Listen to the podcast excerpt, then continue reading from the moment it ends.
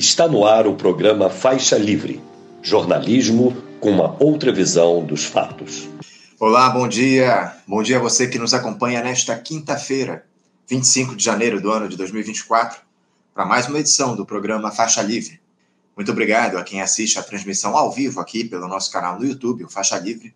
Agradeço demais também a você que acompanha o programa gravado a qualquer hora do dia ou da noite e a quem nos ouve pelo podcast Programa Faixa Livre, nos mais diferentes agregadores.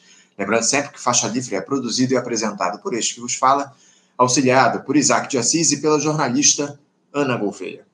A análise do cenário político nacional, mais uma vez, terá destaque no programa de hoje, porque o vice-presidente Geraldo Alckmin está tendo aí de se explicar diante dessa nova política industrial anunciada pelo governo na última segunda-feira terá investimentos previstos em 300 bilhões de reais até o ano de 2026, o final do mandato do governo Lula.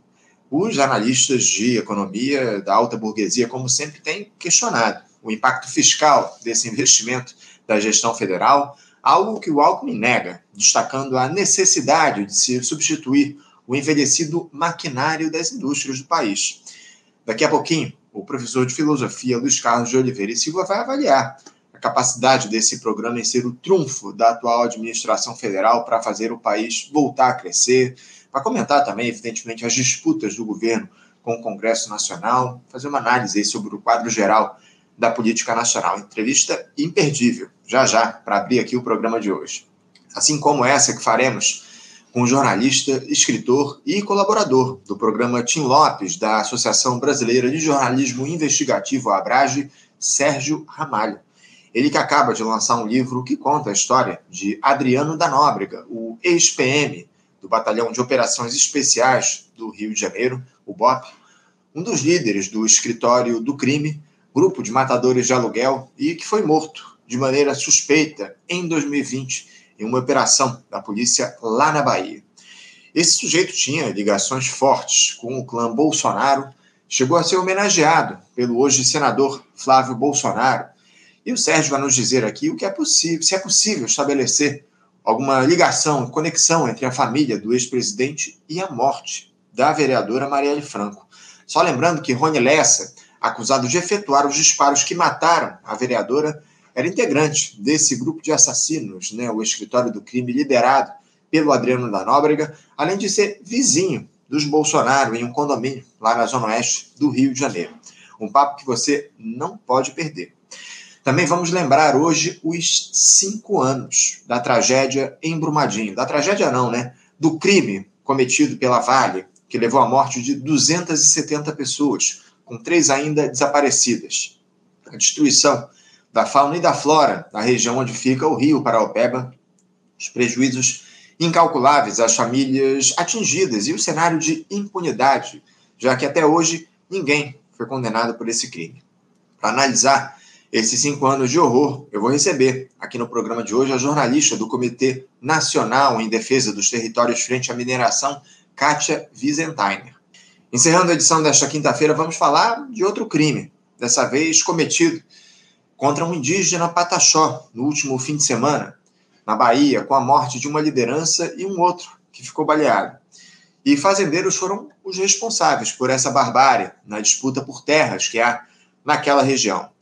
O membro do Conselho Indigenista Missionário, o CIMI, Domingos Andrade, vai analisar esse episódio aqui para a gente, vai nos explicar as origens dessa disputa por lá e dizer o que é que o governo Lula tem feito para barrar a ação desses criminosos, né? visto que os povos indígenas voltaram a ser alvo dessa gente. Um papo importantíssimo para a gente fechar o programa de hoje.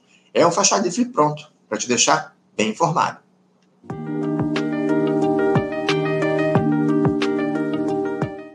Bom, gente, eu já vou saudar aqui do outro lado da tela, sem perder tempo, o nosso primeiro entrevistado. O professor de filosofia, nosso comentarista já histórico no Faixa Livre, Luiz Carlos de Oliveira e Silva. Professor Luiz Carlos, bom dia. Bom dia, Anderson. Bom dia, amigas e amigos do nosso querido Faixa Livre. Com muita alegria estou aqui mais uma vez colaborando com vocês. Quer colaborar comigo e colaborar com os superiores interesses nacionais, populares e democráticos do nosso povo brasileiro.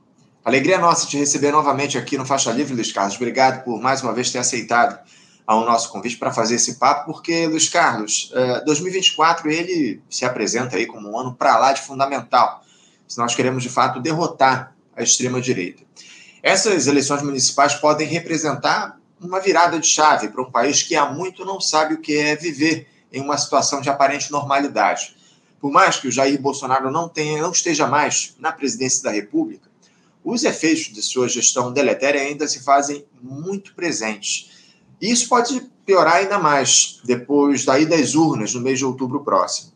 O presidente Lula ele aposta no mesmo receituário que o levou ao Palácio do Planalto em 2022. As alianças amplas nas cidades Brasil afora para superar o bolsonarismo e tentar evitar constrangimentos também em localidades que tenham mais de um candidato com representação nesse governo federal. Luiz Carlos, eh, como é que você vê a importância dessas eleições municipais no mês de outubro? O que é que as esquerdas podem fazer para ganhar espaço na disputa política? Eu queria começar justamente dialogando sobre esse processo que a gente vai ter lá no final do ano. Você considera essas eleições como, de fato, fundamentais para o futuro político do país, Luiz Carlos? É, é um momento importante, sobretudo, a meu ver, o que vai estar em questão aí nas eleições municipais desse ano é mais o tamanho da força da extrema-direita do que da força da esquerda. A esquerda está muito diluída, né? E se diluir, diluir mais ainda à medida que se vê é, na obrigação, na contingência de ampliar ao máximo seus leques de, de aliança, né, como você fez menção. Então, a questão, ao meu ver, é o seguinte: qual é o tamanho? O que essas eleições vão responder é a seguinte pergunta retórica: qual o tamanho real da extrema-direita e como ela sobreviveu, entre aspas, a, a 8 de janeiro? É?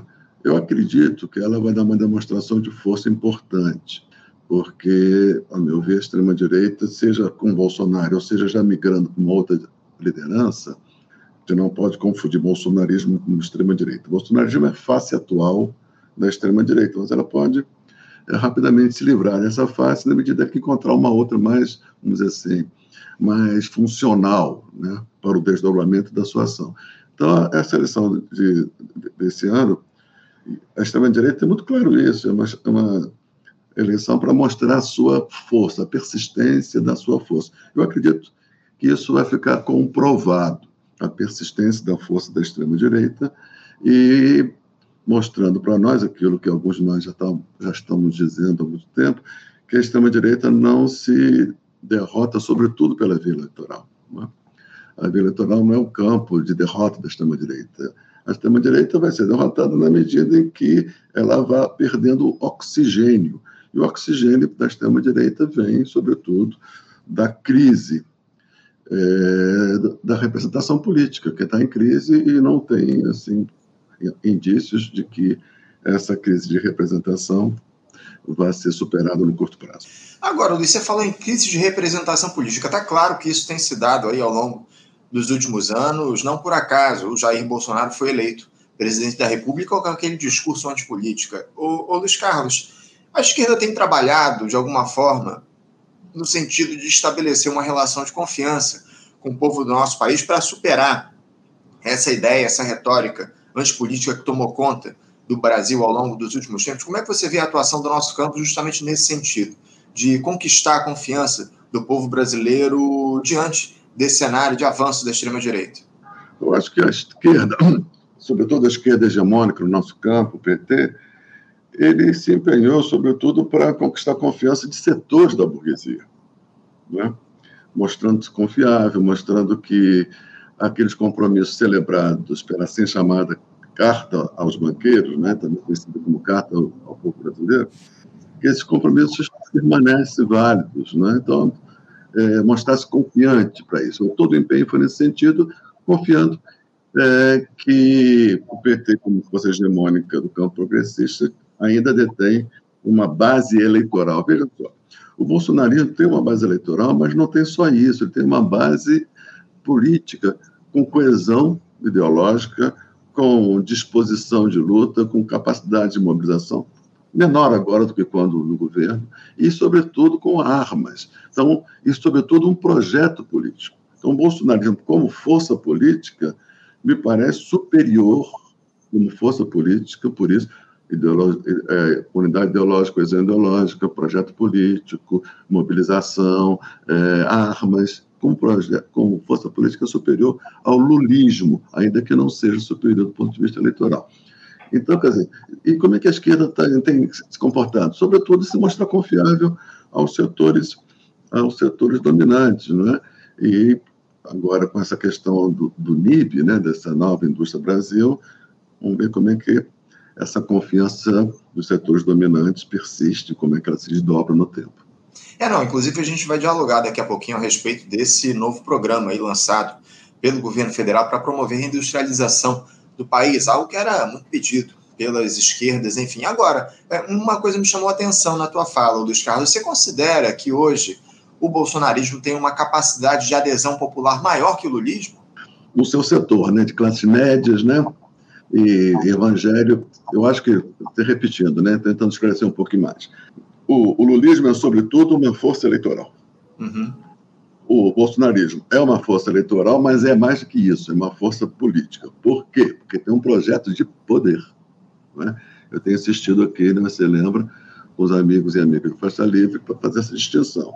Todas as forças políticas, à exceção do bolsonarismo, têm projeto de governo, fazer alianças eleitorais no sentido de ocupar a máquina, máquina, as máquinas estatais, né? Então, um projeto de governo, de gestão do Estado tal como ele se encontra.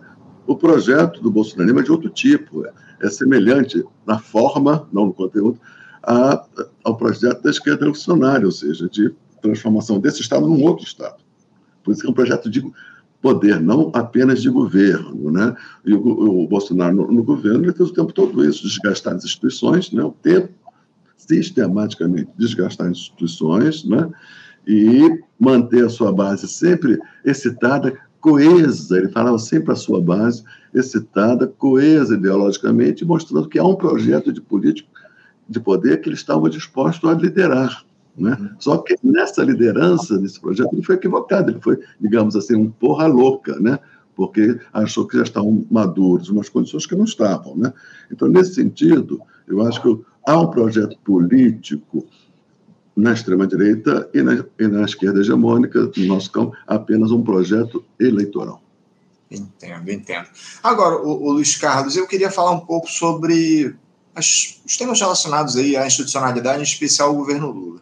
Uh, o presidente ele começou o ano, digamos assim, desafiando o Congresso Nacional, vetando lá aqueles recursos destinados do orçamento para as emendas de comissão, dos parlamentares, como dos deputados, enfim. Algo que acabou irritando demais a turma do chamado Centrão, lá na Câmara.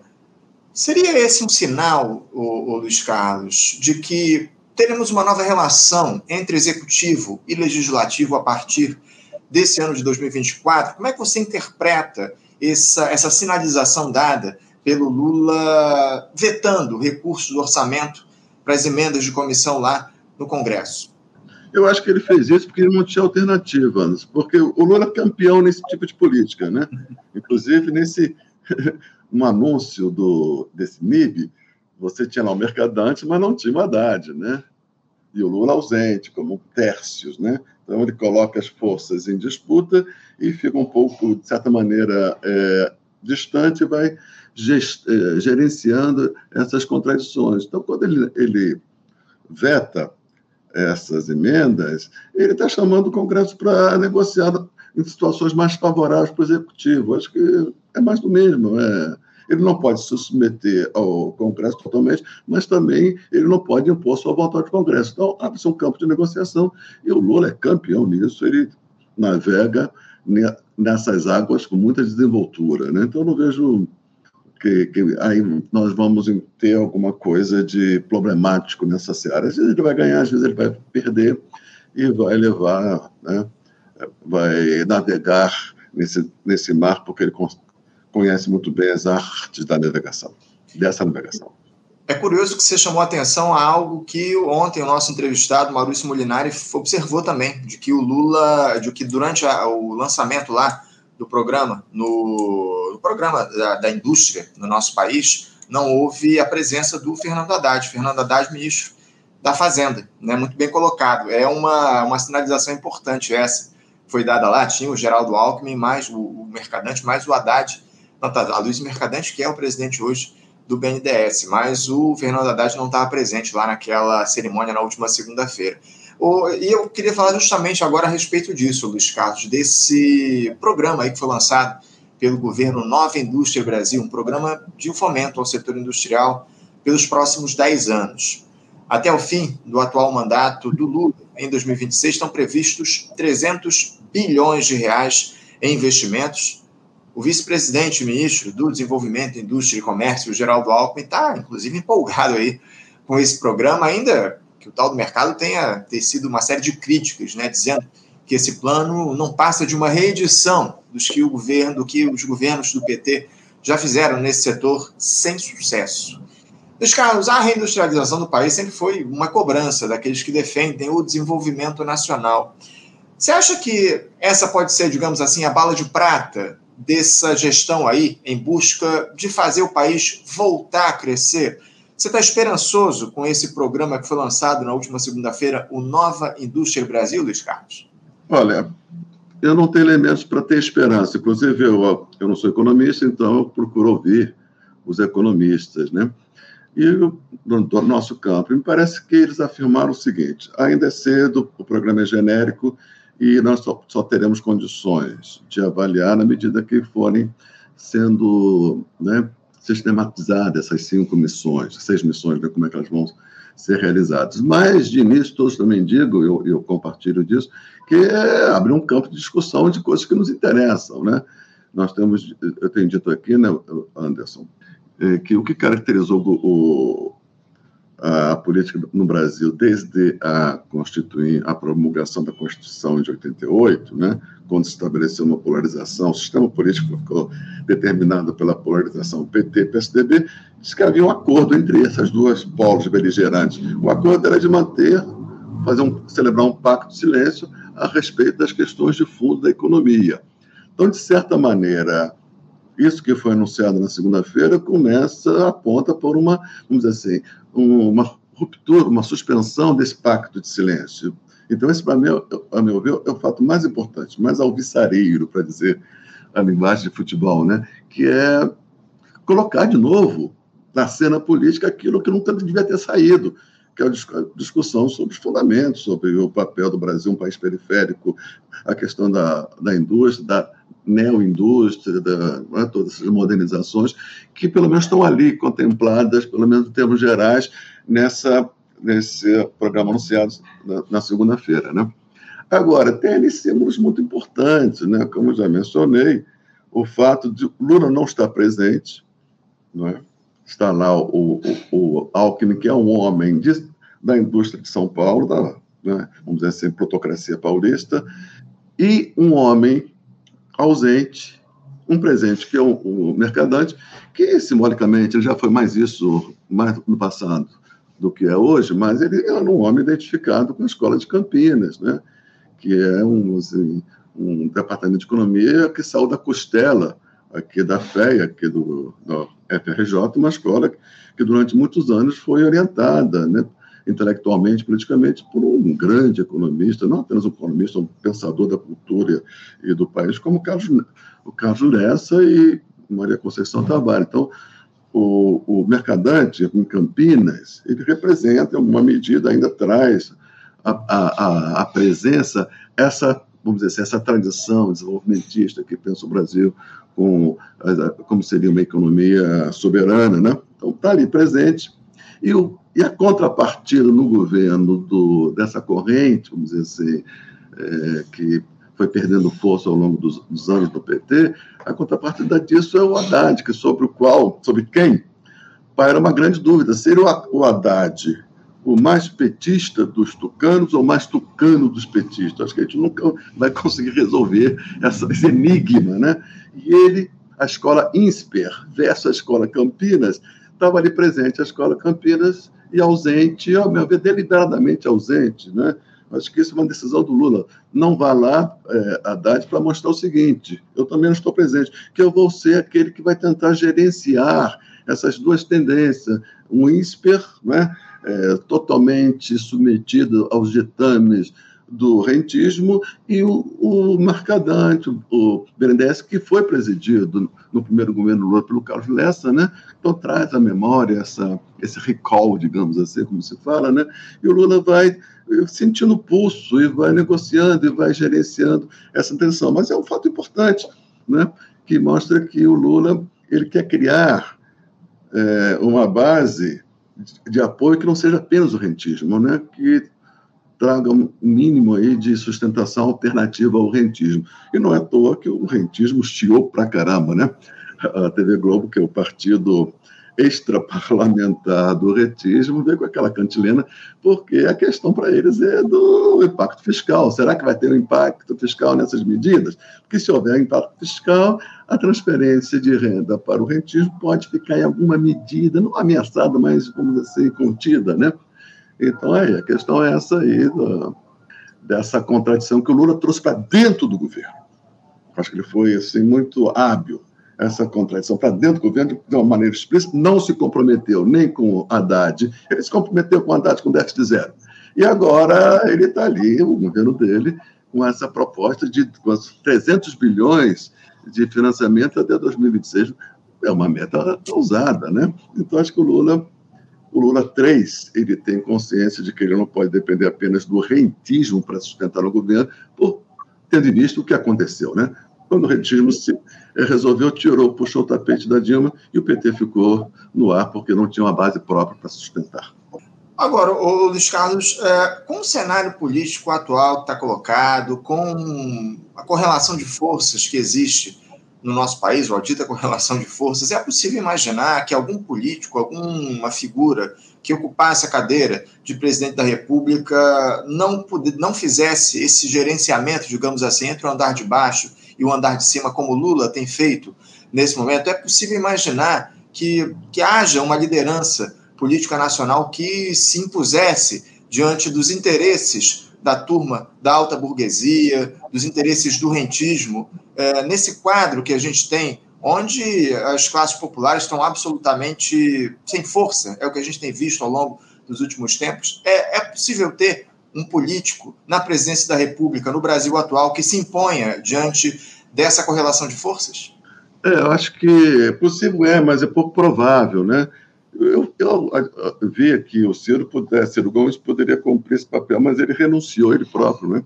Renunciou esse papel porque ele foi se perdendo numa política totalmente equivocada quando ele aderiu né, ao denismo como forma de combater o, o petismo, né? É, Anderson, uma coisa que complica o nosso campo é que a discussão ficou muito rebaixada quando houve a, digamos assim, a invasão dos bárbaros na cena política. Né? Então, como é que estava configurado o nosso campo político? Pela polarização PT-PSDB. Né, e o PT se credenciou perante a oligarquia né, com um compromisso assumido com a Carta aos Brasileiros. Né? Então, assim, não vão mexer, o tripé econômico é sagrado, né? E, de certa maneira, ele cumpriu. Agora, o seguinte, dizendo, mas além disso, além do compromisso em manter intactos os fundamentos da política da agenda neoliberal, nós vamos fazer política de compensação social.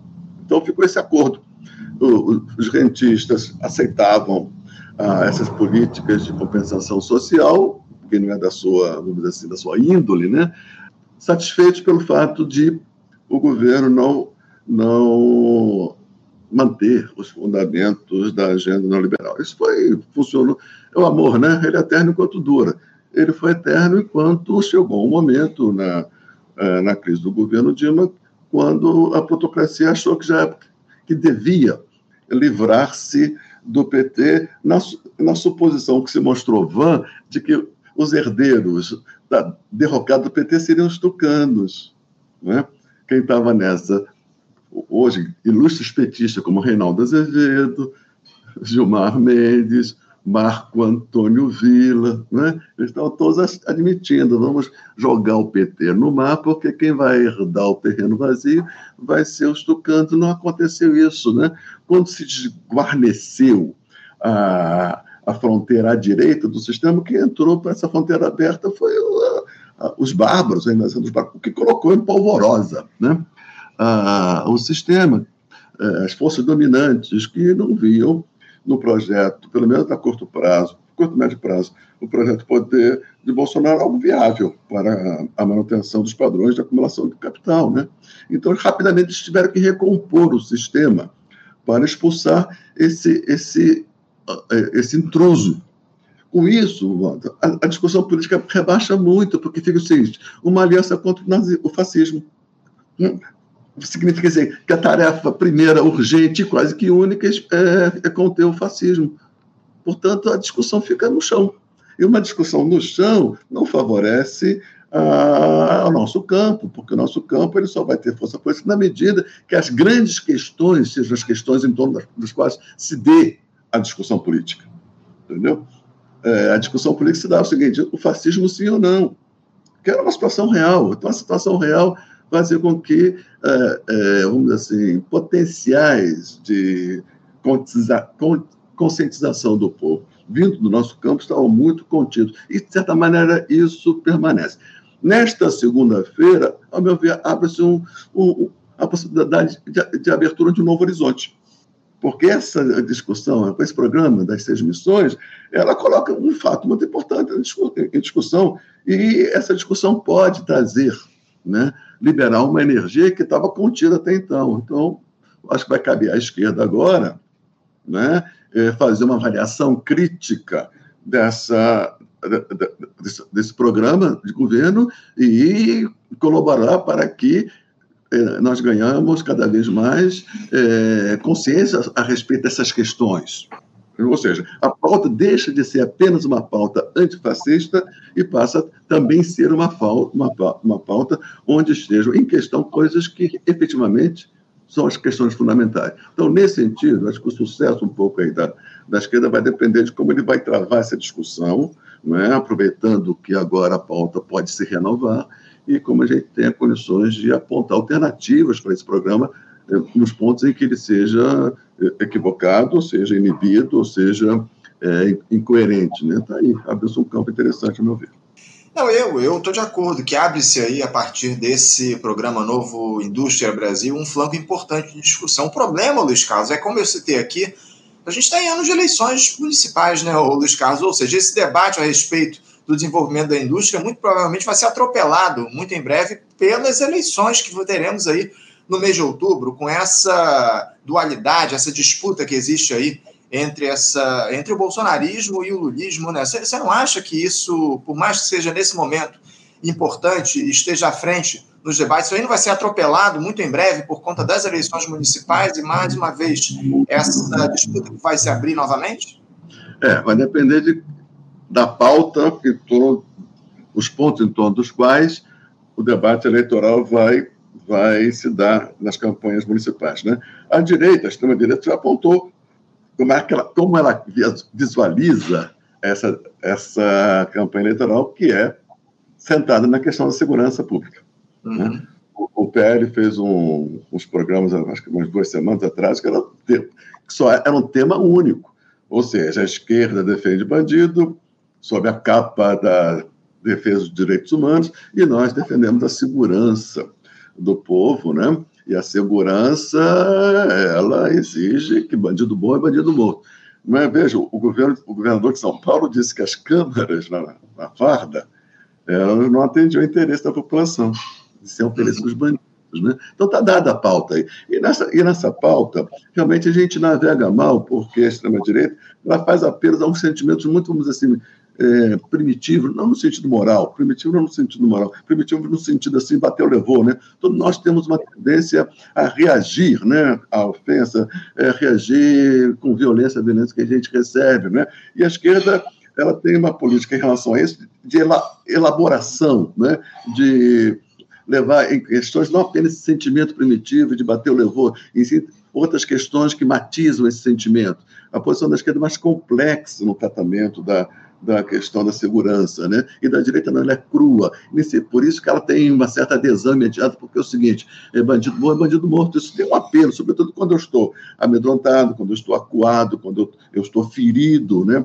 Por, pela violência, assim chamada violência urbana. Então, é, é um assunto que não, é, não sem razão, a direita vai querer colocar em, é, com a questão central dessas eleições. Então, cabe a gente, mesmo nesse, numa situação desconfortável como essa, tentar politizar nacionalmente a questão, e a questão aí da, das medidas econômicas é o, o, aquilo que a gente pode, com que a gente pode tentar matizar um pouco mais o debate eleitoral, dizendo o seguinte, a extrema-direita, ela não quer é, a retomar as questões da discussão econômica. Nós queremos tentar fazer com que a discussão seja se dê num terreno mais favorável para nós do que para eles. Mas, de início, eles saem na frente, porque a pauta da segurança pública é uma pauta que está aí, né? não sem razão, sobretudo no Rio de Janeiro, né?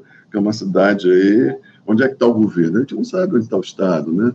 O Estado é miliciano, a milícia é Estado, essa fronteira ficou, ficou né, confusa e nós estamos né, testemunhando brigas entre milicianos, né, assassinatos. Isso traz uma sensação de insegurança muito forte e a extrema-direita tem é, o que dizer no nível da barbárie sobre isso. E a barbárie tem o seu apelo.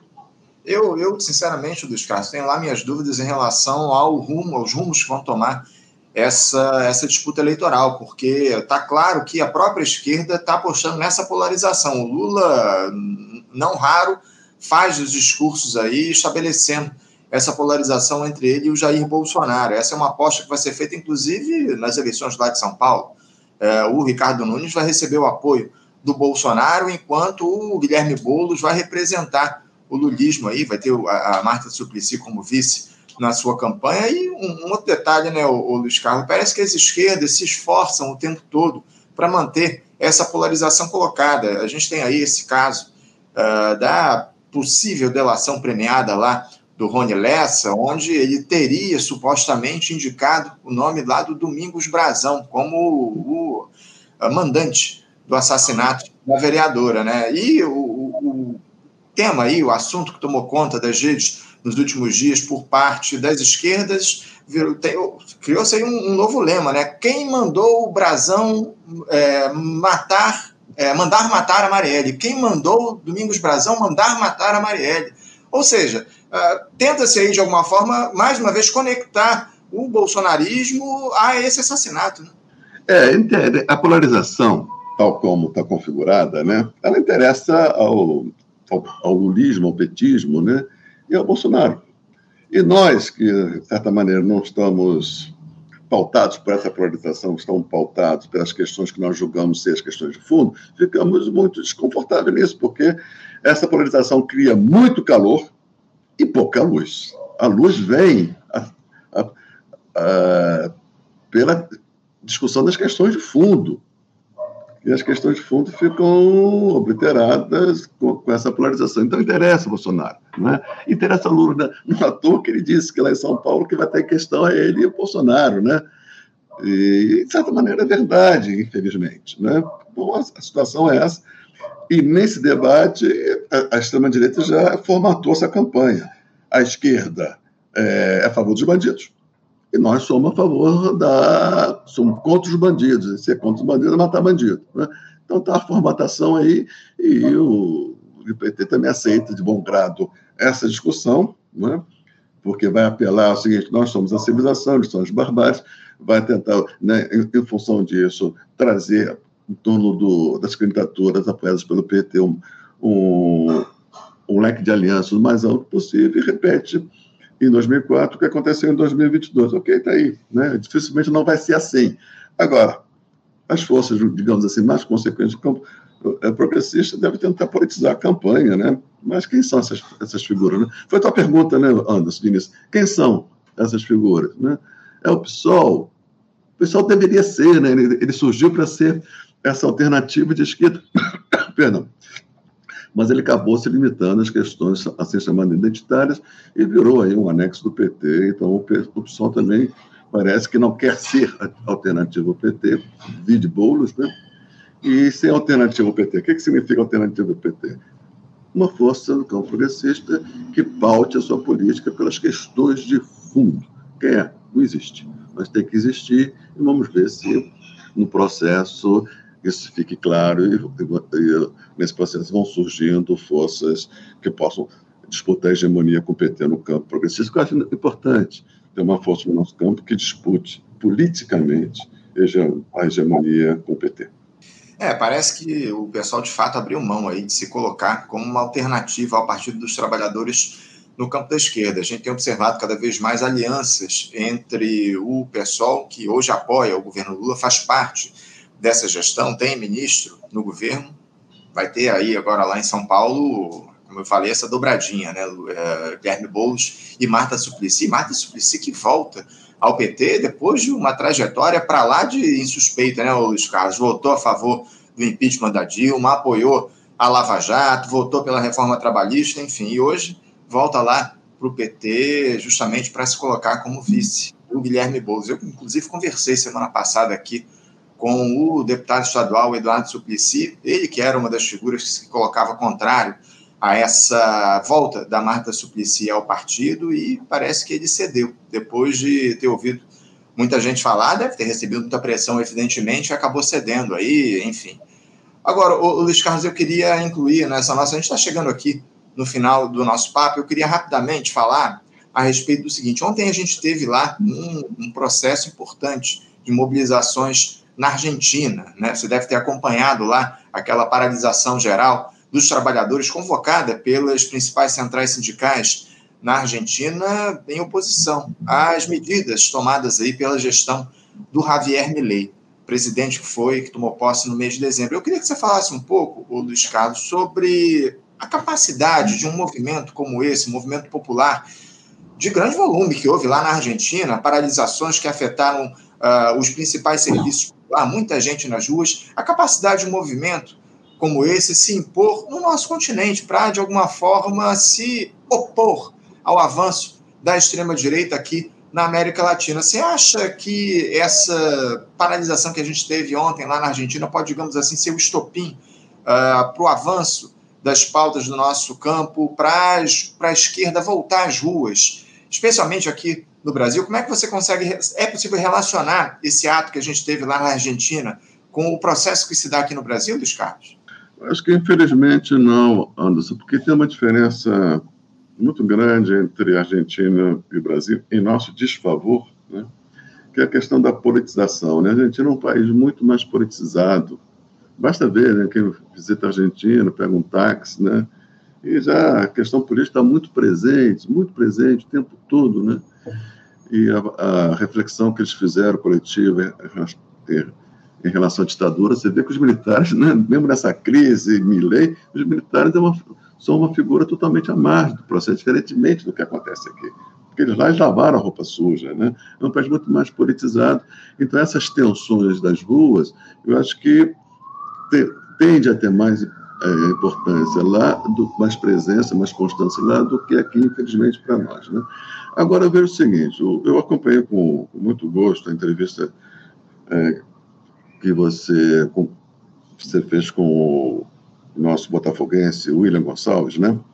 Nessa última, foi uma muito boa entrevista, eu compartilhei. Ele morou lá, né?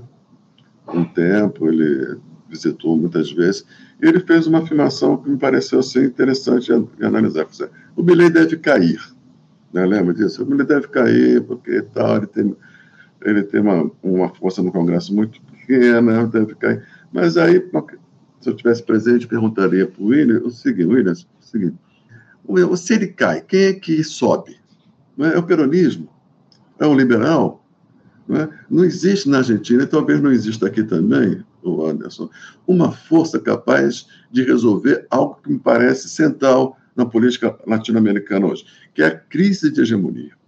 Nós não temos nenhuma força capaz de se impor a, a, ao povo, à população, e apontar um caminho é, seguido pelas forças majoritárias. As forças mais ou menos se equivalem.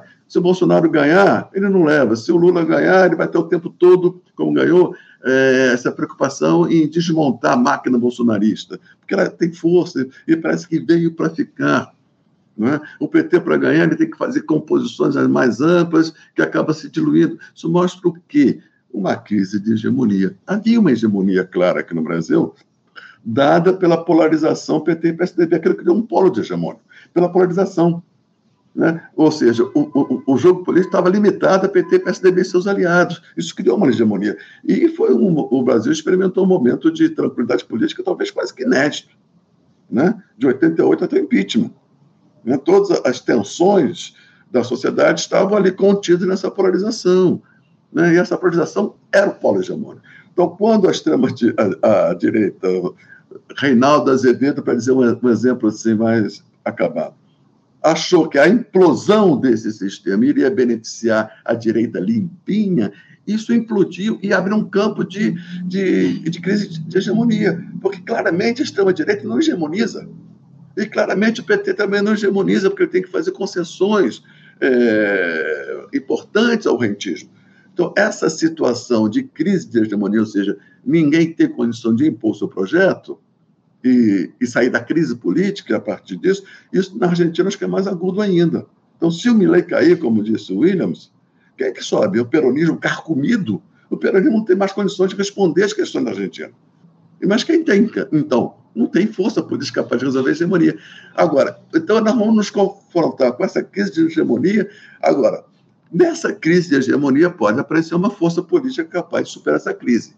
Né? Então, lá na Argentina, acho que não é o peronismo que vai resolver isso, é uma superação do peronismo. Está dado de imediato a superação do peronismo na Argentina? Parece que não, mas é, o Marx dizia, né? não há, se uma sociedade há um problema, também estão criadas condições de resolução desse problema. Né? Então, vamos viver lá e aqui. Mas esse dado da crise da hegemonia, a meu ver, é profundo, seja no Chile, seja na Bolívia, seja no Equador, as forças de certa maneira, se equivalem e se mobilizam umas às outras. Né? Uhum. Como se sai dessa crise de hegemonia, afirmando um, um programa nacional popular e democrático que não está dado. Pode ser que essa LIB, no governo Lula, libere uma energia que permita a gente ir acumulando alguma força a partir dessa, das tensões que essa a implantação desse programa certamente vai trazer. É, eu também espero, porque a, crise de hegemonia está clara, como você muito bem coloca, e eu estou muito de acordo com o que diz aqui o nosso espectador, Rafael Coelho, para a gente encerrar aqui, Luiz Carlos. Ele diz aqui, ó, é, exatamente, Milley puxou para a direita radical e o resultado não precisa ser a direita radical, mas a força resultante é a direita liberal matando o peronismo. O PT não puxa à esquerda. Eu acho que é bem isso que o, o nosso ouvinte, Rafael Coelho, nosso espectador, traz aqui para gente. Dos Carlos, eu tinha assunto para a gente seguir aqui o nosso papo por bastante tempo, mas o meu tempo está esgotado. Estou com o meu próximo entrevistado aguardando aqui do outro lado da tela. Eu quero agradecer demais a tua presença, a tua participação. Primeira vez que a gente conversa nesse ano de 2024. Obrigado pela tua participação e aproveito também já para te desejar um feliz ano novo, que a gente possa estabelecer bons diálogos e, acima de tudo, tratando de assuntos que digam respeito ao avanço do nosso país, ao desenvolvimento nacional e que a gente trate aqui de conquistas da classe trabalhadora. É isso que a gente deseja fazer aqui a discussão. Obrigado pela tua presença, tá bom, Luiz Carlos? Obrigado, Anderson. Feliz 2024 para todos nós. E gostaria de deixar consignado aqui um reconhecimento de que a transição capitaneada por você do Faixa Livre, da rádio, para essas novas mídias foi um sucesso e esse sucesso deve, se deve muito à sua competência. Então, parabéns e obrigado por ter conseguido fazer, levar o, barco de um porto para o outro. Valeu, Anderson. Eu que agradeço as suas palavras aqui e o teu apoio de sempre, tá bom, Luiz Carlos? Você é uma figura fundamental para fazer os diálogos, os debates aqui com a gente, manter a qualidade do Faixa Livre. Obrigado pela tua participação. Um abraço para você, Luiz Carlos. Até a próxima. Conversamos aqui com o professor de filosofia Luiz Carlos de Oliveira e Silva, muito generoso aqui, comentarista histórico do nosso programa, fazendo diálogo, debate a respeito dos temas principais da política nacional. Falamos aí de Argentina na última parte do nosso papo. Enfim, sempre bom a gente fazer o diálogo, as discussões com Luiz Carlos aqui no nosso programa, bem como o tema que a gente vai trazer agora aqui no Faixa Livre, um tema importante que a gente vai comentar, vai dialogar aqui nessa nossa próxima entrevista. Você, ouvinte do Faixa Livre, pode ajudar a mantê-lo no ar. Faça sua contribuição diretamente na conta do Banco Itaú, agência 6157, conta corrente 99360, dígito 8. Esta conta encontra-se em nome do Sindicato dos Professores do Município do Rio de Janeiro e região, o Simpro Rio, uma das nossas entidades patrocinadoras, mas seus recursos são destinados exclusivamente para o financiamento do nosso programa. Você pode fazer sua doação de qualquer valor, utilizando também a nossa chave Pix, que é ouvinte@programafaixalivre.com.br. Sua contribuição é fundamental para a manutenção desta trincheira progressista no ar.